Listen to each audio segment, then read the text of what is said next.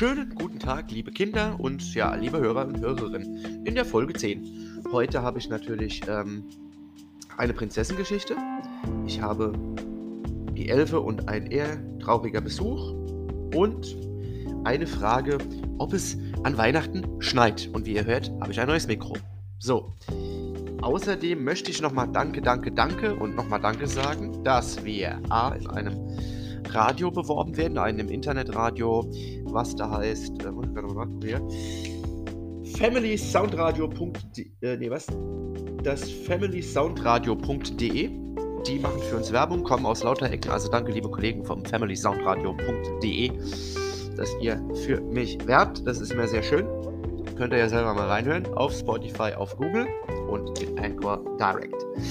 So, ähm, dafür nochmal, wie dir gesagt, danke. Dann heute erkläre ich auch, ob es schneit an Weihnachten und, naja. Ich sag nur so viel, Folge 11 hat dann noch zustande, dass wir über Weihnachtsplätzchen reden. Heute vielleicht auch noch einen kleinen Ausflug, wie die Geschichte Aura-Schule entstand. Aber darüber später mehr.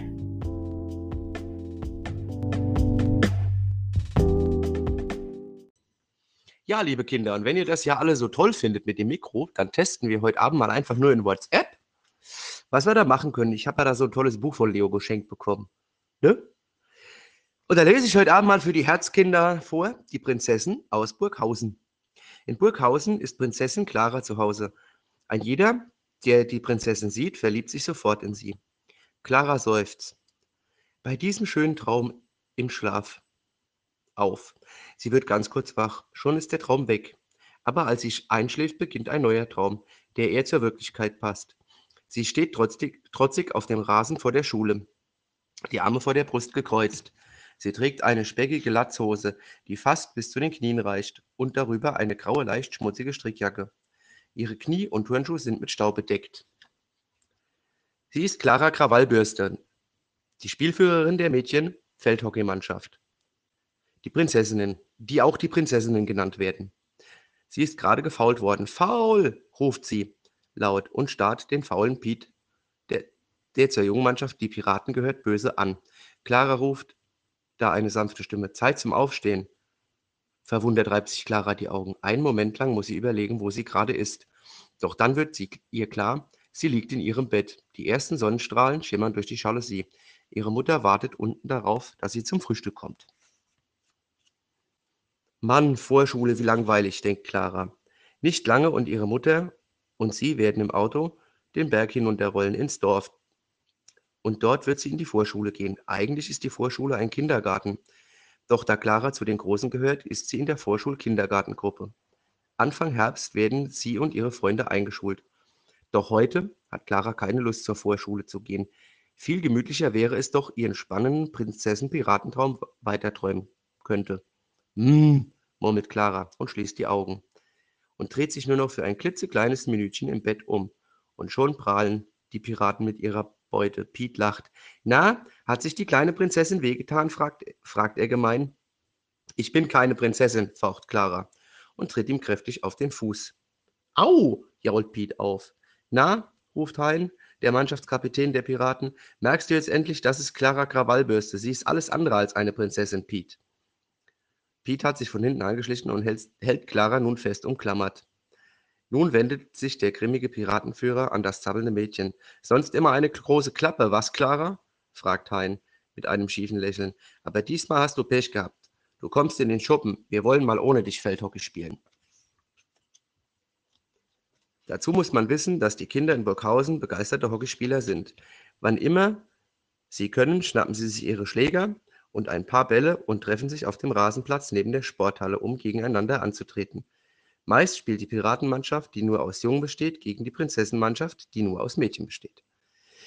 Seit einiger Zeit jedoch ist Hein, der Piratenführer, sauer. Wann immer er seine Mannschaft gegen Claras Mannschaft antritt, verlieren sie haushoch. Diesmal werden wir, werden wir gewinnen, das ist sicher, tönt jetzt Hein. Er boxiert Clara in den Schuppen, dreht sich um und macht die Tür schnell hinter sich zu und schließt von außen in Windeseile ab.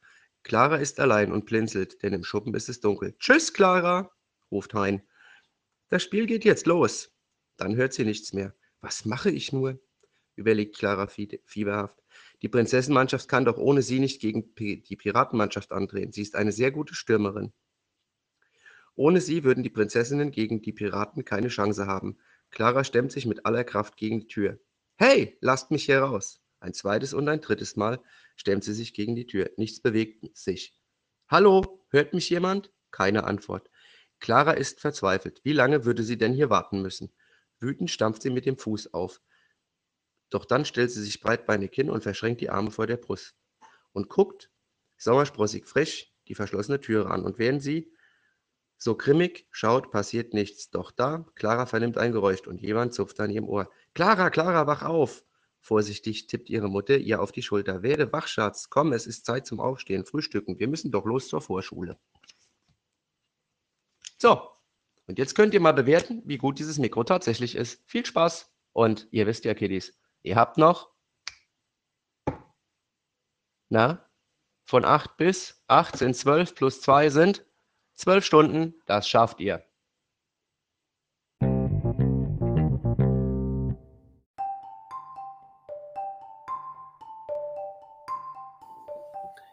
So, liebe Kinder, und nun folgt eine kleine Geschichte, nämlich warum ich die Aura-Schule schreibe oder wie die zustande gekommen ist. Und zwar diese Geschichte Aura-Schule ist deshalb zustande gekommen, weil ich irgendwann für, nicht nur für die Kinder in diesem Podcast, also für die dieser Podcast ursprünglich mal war, ähm, diese Geschichte eines Krankenhauses geschrieben habe, sondern auch um ein bisschen spielerisch Krankenhausalltag zu erklären, mit einer kleinen Besonderheit. Dass dort Dinge passieren, naja, die so eher eine Art Fantasiereise sind. Deshalb habe ich natürlich die Aura-Schule geschrieben. In der Aura-Schule geht es eben nicht nur um ein Krankenhaus und dass man da untersucht wird, dass man da wieder gesund wird, sondern eben um so kleine Zaubereien, wie zum Beispiel, dass die Person Emma, die dort mitspielt, ein Fisch werden kann. Oder dass aus einer Therapeutin ratzi fatzi ein Schmetterling wird. Sowas zum Beispiel hat mir geholfen, Menschen zu erklären, wie man oder wie man seine Angst ähm, überwinden kann. Die Prinzessengeschichte, Geschichte, die hatten wir ja eben schon. Ja, und jetzt geht's weiter.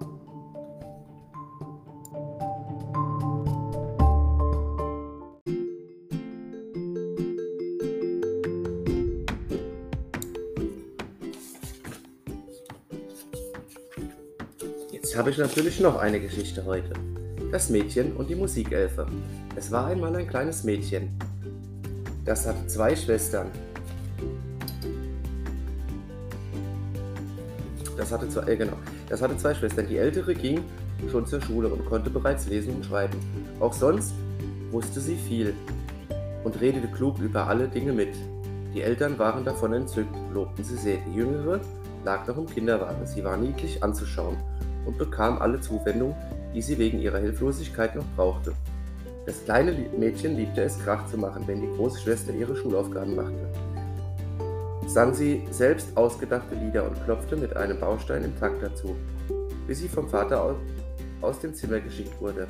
Wenn die kleine Schwester so süß und friedlich lief, dass alle Zehenspitzen, dass alle auf Zehenspitzen ans Bettchen kamen, um es anzuschauen, fing es an ein Trommelkonzert mit zwei fing sie an ein Trommelkonzert mit zwei Löffeln.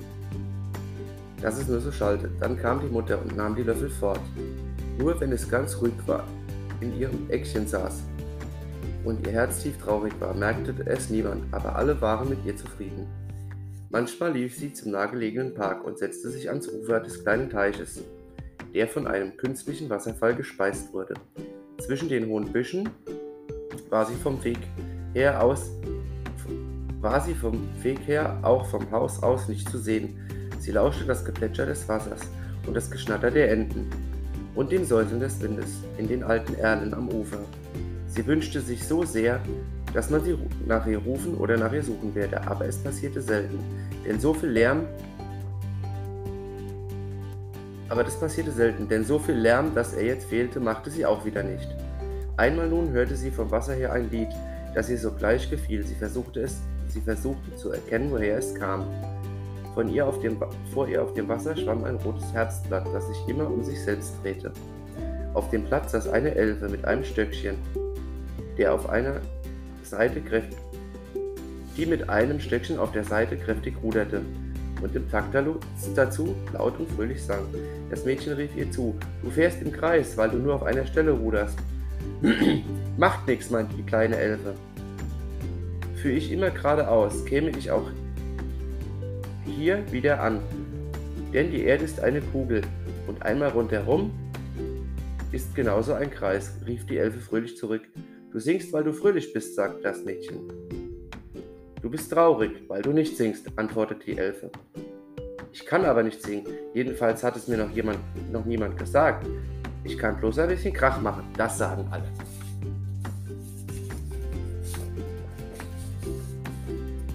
Dann lerne ein Instrument spielen, am besten Trompete, die übertönt niemand. Wenn du das gut machst, du mitteilen, kannst du mitteilen, was du fühlst und alle müssen es hören. Aber ich habe doch keine Trompete und wer wird mich das lehren? fragte das Mädchen kleinlaut. Du musst nicht die Ausreden überlegen, sondern wie du dir Wünsche erfüllst. Das ist sinnvoll. Weil du aber noch so klein bist, hast du einen Wunsch frei. Überlege dir etwas bis morgen und nun marsch nach Hause. Die Elfe ruderte wieder schneller. Das Blatt begann sich zu drehen und in die Luft zu erheben. Und schon war es das Mädchen des Blickes entschwunden. Das Mädchen lief nach Hause. Hier war man schon in großer Sorge um sie. Wo warst du denn nur? Es wird doch schon dunkel, rief die Mutter. Als sie in ihrem Bettchen lag, setzten sich alle heute ausnahmsweise mal. Als sie in ihrem Bettchen lag, setzten sie sich ausnahmsweise mal beide Eltern zu ihr und hörten sich an, was sie erlebt hatte. Sie hat Fantasie. Wir haben nicht genügend. Sie haben sie nicht genügend beachtet, sagte die Mutter zum Vater. Ich werde ihr eine Trompete kaufen und sie zweimal in der Woche zum Unterricht fahren, antwortete der Vater. Weißt du denn kein leiseres Instrument? gab die Mutter zu bedenken. Sie will Trompete spielen und ich werde ihr helfen. Denkst du, ich lasse es zu, dass irgendeine hergelaufene Elfer meine Tochter Wünsche erfüllt, sprach der Vater und das war sein letztes Wort, jedenfalls an diesem Abend. Tja, so kann's gehen mit Elfen, denn Elfen helfen. Und das nicht nur hier bei mir im Podcast, wie ihr merkt. Da fällt mir ein Montag, also nach Aufnahmetag dieses heutigen Podcastes. In zwei Tagen dann. Elfen helfen. Denkt dran. Wem ich das speziell sage, die weiß es selber.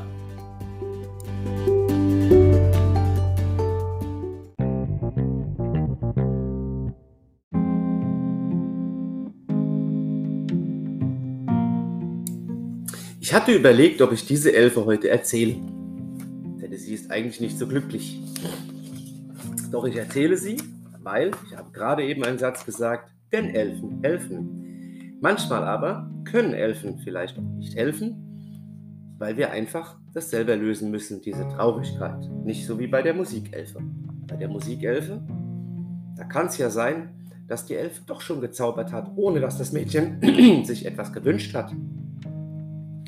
Doch manchmal können Elfen eben nicht zaubern, zum Beispiel Tränen wegzaubern oder ein ganz dämliches Gefühl, wenn wir Menschen verlieren, die wir sehr lieb haben. So in dieser Geschichte, die ich geschrieben habe. Das andere war übrigens aus einem Buch. Im Internet kann man das finden. Muss ich dazu sagen, ne? weil Quellen, ihr wisst ja. So, aber meine Geschichte handelt von einer Trauer, die man eben nicht wegnehmen kann. Und ich glaube, da können Elfen auch nicht viel machen. Die Elfe und ein eher unangenehmer Besuch. Die kleine Elfe besuchte was die kleine Elfe besuchte euch, nachdem sie die Therapeutin und die zwei Holly-Kids kennenlernte. Zoe war auch wieder dabei. Zoe spürte, dass euch was bedrückte, euch vielleicht fehlte. Eine Schwester. Ihr Name war? Naja gut, den sagen wir jetzt mal hier nicht. Sie ist in diesem Krankenhaus gestorben und Zoe fragte, welches Virus? Was? Zoe fragte, welches Virus? Ihr antwortet, das C-Virus. Paula erklärte, was dieses C-Virus ist. Und Zoe flatterte mit den Flügeln ganz aufgeregt. So schlimm ist das bei euch Menschen? Ja, antwortete Paula. Leider ist es so. Ihr spielt noch eine Weile mit Zoe, esst was und bald müssen die Elfe und Zoe wieder nach Hause. Ins Elfenland. Zoe ist noch sehr aufgeregt. Sie wird in der Elfenschule viel zu erzählen haben. Tja, so ist es mit den Elfen. Und gegen dieses Virus können wir leider auch nichts machen. Nein. Aber wir haben noch einen heute, glaube ich. Wir gucken mal auf die Totalzeit. Ja, wir haben noch einen heute. Und zwar ein Interview. Und zwar, wie es ist, wenn man das Kind eines Psychologen ist. Und diese Person, die stelle ich gleich vor.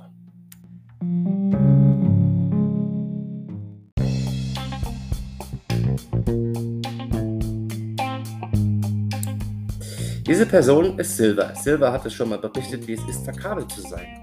Jetzt berichtet Silver, wie es ist, wenn, hm, wenn man das Kind eines Kinderpsychologen ist. Ich habe sie nämlich gefragt, ähm, wie das ist. Tja, ich habe sie dann gefragt, erstmal, wie erlebst du denn, wie erlebst du denn das, wie erlebst du das, wenn der Papa Psychologe für Kinder ist? Silver sagte, ist das, und ich habe dann noch gefragt, ist das anders wie bei anderen Eltern? Silver sagte schon etwas. Denn genau? Wenn ich zum Beispiel wütend oder traurig bin, fragt Papa halt, was los war. Würden das andere Eltern genauso tun? habe ich gefragt. Wenn du so mal an den Kindergarten oder jetzt die Klassenkameraden denkst. Silver sagte schon, aber Papa weiß auch ohne, dass ich viel sage, was los ist und was möglicherweise der Grund ist. Da habe ich darauf geantwortet, gut, das ist anders. Dann habe ich gefragt, wie ist denn das so im Tagesablauf mit Schule und ob sie Papa sieht oder eher weniger. Weil gestern zum Beispiel hat ihr Papa ja zu mir gesagt, Mensch, Silver möchte mal wieder ein Papa-Wochenende haben, wie Und eigentlich sehe ich heute gar nicht in diesem Podcast-Studio, denn ich wäre fast ein paar Kilometer weiter von diesem Krankenhaus entfernt, jemanden besuchen, aber dank der Bahn, naja, hm. okay, möchte ich mich nicht weiter zu äußern. Auf jeden Fall habe ich gefragt, ist es mit Schule und so, siehst du Papa kaum und so. Da sagte sie, ich gehe ja in diesem Krankenhaus zur Schule. Das ist doch toll, sagte ich. Ja, aber sonst siehst du Papa eher nicht, oder? Das sagte sie doch, nach der Schule kann ich Papa sehen, weil sie ja oft in diesem Krankenhaus ist. Und da habe ich gefragt, wer nach, Papa Nachtdienst, äh, up, Nachtdienste hat. Hat sie gesagt, ich schlafe ja eigentlich mehr im Krankenhaus, weil Mama auch oft Nachtdienste hat. Hm. Und dann habe ich noch gefragt, dann ist ja äh, Silvers Kinderärztin eher Paula, oder? Und sagte sie ja. Und dann habe ich sie noch gefragt mit den Kabeln. Ihr erinnert euch noch, dass ähm, sie ja mit den Kabeln geschlafen hat. Da sagt sie, nein, nicht mehr so oft. Sie findet aber auch was doof. Und zwar, dass manche Kinder, da kann ihr Papa nichts für, sie auch nicht mögen zum Spielen oder so, weil, naja, der Papa als Kinderpsychologe, der fragt die Kinder vielleicht unangenehme Sachen. Und Silver sitzt dann da, nee, mit dir spiele ich nicht. Tja, kann ich verstehen. Aber naja, gut. Die Kinder müssen auch wissen, dass der Papa von Silver nicht ärgern will, wenn er Fragen stellt. Ich habe gesagt, ich danke dir auf jeden Fall und ja, hoffe, dass ich demnächst wieder so einen schönen Interviewpartner kriege. Ja, und fast ist es heute schon zu Ende, muss ich sagen, weil haben heute nicht mehr Stoff. Ich hätte hier zwar noch ein bisschen was liegen, aber ich glaube nicht, dass das heute noch was ist. Jedenfalls reden wir im nächsten Podcast mal über Weihnachtsplätzchen. Ach so, ja, Weihnachtsplätzchen. Dann war noch die Frage, ob es schneit, aber das klären wir gleich.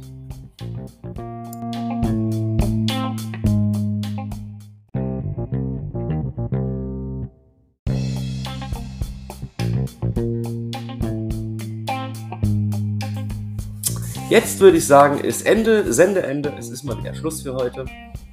Ich möchte mich nochmal ganz herzlich bei diesem Family Sound Radio bedanken, dass die Werbung machen für mich. Ich möchte mich aber auch bei allen Hörern und Hörerinnen bedanken, vor allem bei den Kiddies. Und wünsche euch bis zum nächsten Podcast alles Gute, bleibt gesund und ja, habt viel Spaß.